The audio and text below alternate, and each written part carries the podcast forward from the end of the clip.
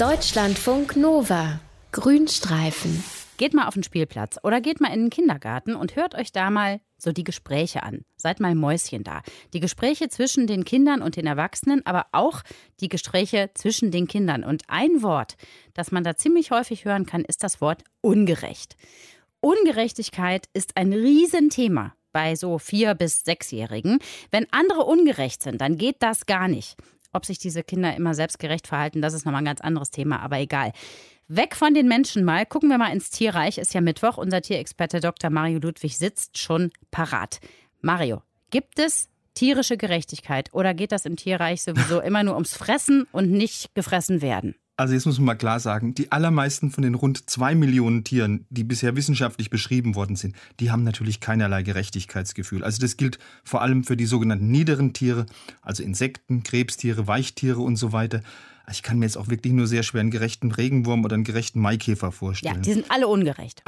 ja, und das gilt auch für die meisten höheren Tiere, also für Vögel und Säugetiere. Es gibt aber tatsächlich ein paar wenige Tiere, da haben Forscher zumindest in Laborversuchen nachweisen können, dass sie ein Gerechtigkeitsgefühl besitzen bzw. auch entwickeln können. Welche sind das denn? Also, gutes Beispiel: Kapuzineraffen ist eine kleine Affenart, lebt in Südamerika. Und mit diesen Kapuzineraffen, da hat der äh, bekannte niederländische Verhaltensforscher Franz de Waal mal ein sehr äh, spannendes Experiment gemacht. Er hat zunächst mal die Kapuzineraffen mit Steinchen ausgerüstet mhm. und hat ihnen dann beigebracht, diese Steinchen, das sind Zahlungsmittel. Also mhm. da könnten die Affen dann Esswaren damit kaufen. So, und als nächsten Schritt hat er dann zwei Affen in zwei nebeneinander liegende Käfige gesteckt, und zwar so, dass sie sich gegenseitig gut beobachten konnten. Und dann hat er den Affen jeweils ein leckeres Gurkenstück im Austausch für einen Stein angeboten. Das war klar ein Handel, auf den sind die Affen gern eingegangen. Also so weit, so gut. Aber dann hat er de Wahl dieses Versuchsmuster auf einmal geändert und hat dem einen Affen im Austausch weiterhin eine Gurke gegeben, dem anderen aber eine Weintraube, die viel höherwertig ist, also viel leckerer ist, gegeben. Das heißt, ein Affe ist beim Handel ganz klar benachteiligt worden und der andere konnte das sehen. Und wie hat dann der benachteiligte Affe reagiert? Äh, ganz spannend. Also der, der hat zunächst mal gedacht, es könnte am Geld liegen. Also der hat sich seine Steine ganz genau angeguckt, hat sie mit den Fingern untersucht, hat mit ihnen an die Wand geklopft, einfach um zu checken, ist mit meinem Geld auch alles in Ordnung. Das war schon mal schlau. Das war schlau. Und also, aber dann gemerkt hat, mit meinem Zahlungsmittel, hey, da ist alles okay, aber ich bin benachteiligt worden. Ja. Da ist er völlig ausgeflippt. Also er hat sein Gurkenstückchen auf den Betreuer geschmissen, hat wild die Zähne gefletscht, hat wie ein Irrer an den Gitterstäben Da sind wir wieder beim Kindergartenverhalten ja. übrigens. Und er hat jeden weiteren Tauschhandel verweigert. Also der wusste ganz genau, dass er zumindest nach seinen Maßstäben ungerecht behandelt worden ist. Mhm. So wirkt es zumindest auf den ersten Blick, wenn man sich dieses Verhalten anschaut.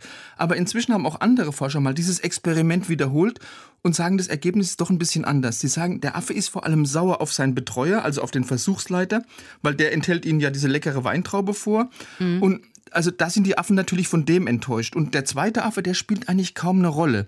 Also es ist wirklich noch nicht ganz geklärt, ist es jetzt wirklich ein Gefühl für Gerechtigkeit oder nicht. Das waren die Kapuzineraffen. Haben wir denn auch bei anderen Arten solche ähnlichen Verhaltensweisen?